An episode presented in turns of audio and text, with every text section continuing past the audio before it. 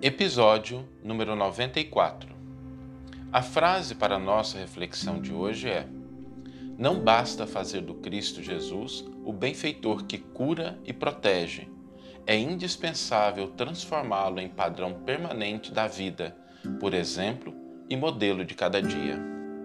Essa frase, ela nos lembra que quando nós pensamos em Jesus, não basta louvar o Mestre, não basta simplesmente a gente buscar colocá-lo num pedestal. Não basta a gente reconhecer o quanto Jesus pode ser o benfeitor de nossas vidas, quantas bênçãos ele pode nos trazer. É fundamental que a gente também entenda o que significa a presença dele nas nossas vidas, para que a gente comece a pautar a nossa conduta diária, cotidiana, nos exemplos do Cristo. Lembremos-nos que, se no domingo de Páscoa ele ressurge glorioso, há poucos dias ele estava sendo crucificado.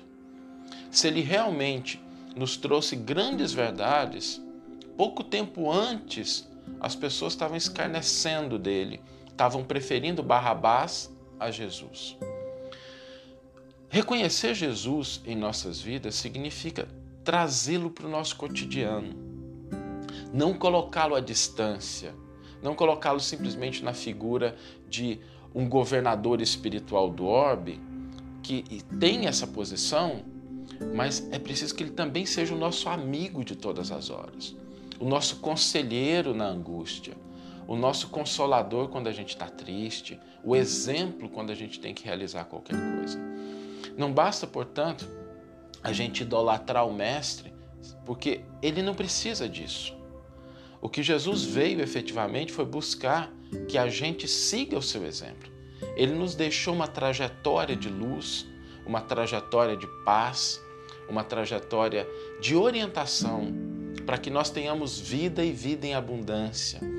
E esse talvez seja um aspecto desconhecido ainda de muitas pessoas, porque nós colocamos Jesus nos templos e às vezes esquecemos de colocá-lo no coração.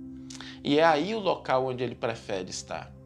Porque ele não veio para o mundo simplesmente para ser reconhecido como Salvador, para conquistar glórias, porque o Cristo não precisa disso.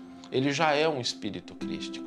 E espíritos dessa envergadura não se preocupam com essas homenagens superficiais, mas ele espera que nós sigamos o seu exemplo que nós tenhamos a coragem de praticar aquilo que ele nos ensinou no cotidiano das nossas vidas. E quando a gente pensa na ressurreição gloriosa, ele nos deu um dos mais belos sinais de onde nós podemos chegar se a gente seguir a estrada que ele deixou preparada. Não é uma estrada fácil, às vezes exige sacrifício, às vezes exige desprendimento, às vezes exige uma dose de tolerância, mas é a estrada que nos conduz à paz, que nos conduz à redenção. Por isso, tenhamos no Cristo, não somente porque Ele é o Salvador, aquele que tem bênçãos para a nossa vida, mas tenhamos nele também um modelo de conduta para as nossas ações dentro do cotidiano das nossas vidas.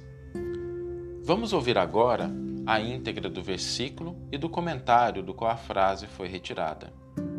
Que farei então de Jesus chamado Cristo? Mateus, capítulo 27, versículo 22. Comentário intitulado Que fazemos do Mestre? Nos círculos do cristianismo, a pergunta de Pilatos reveste-se de singular importância. Que fazem os homens do Mestre Divino no campo das lições diárias? Os ociosos tentam convertê-lo em oráculo que lhes satisfaça as aspirações de menor esforço. Os vaidosos procuram transformá-lo em galeria de exibição por meio da qual façam mostruário permanente de personalismo inferior.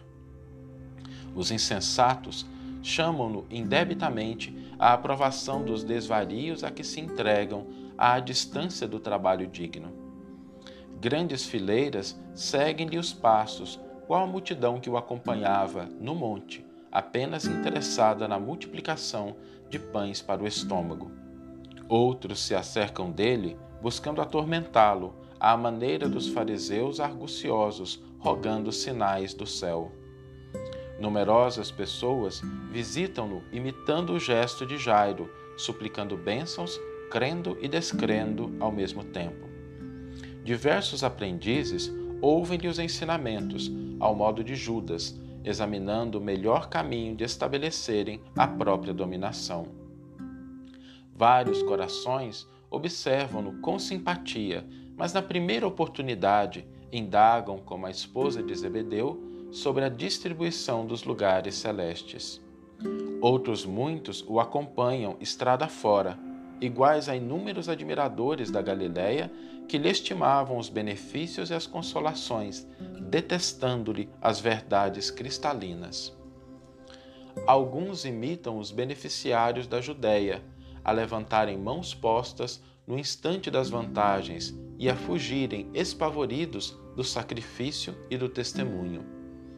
Grande maioria procede à moda de Pilatos, que pergunta solenemente quanto ao que fará de Jesus e acaba crucificando-o com despreocupação do dever e da responsabilidade.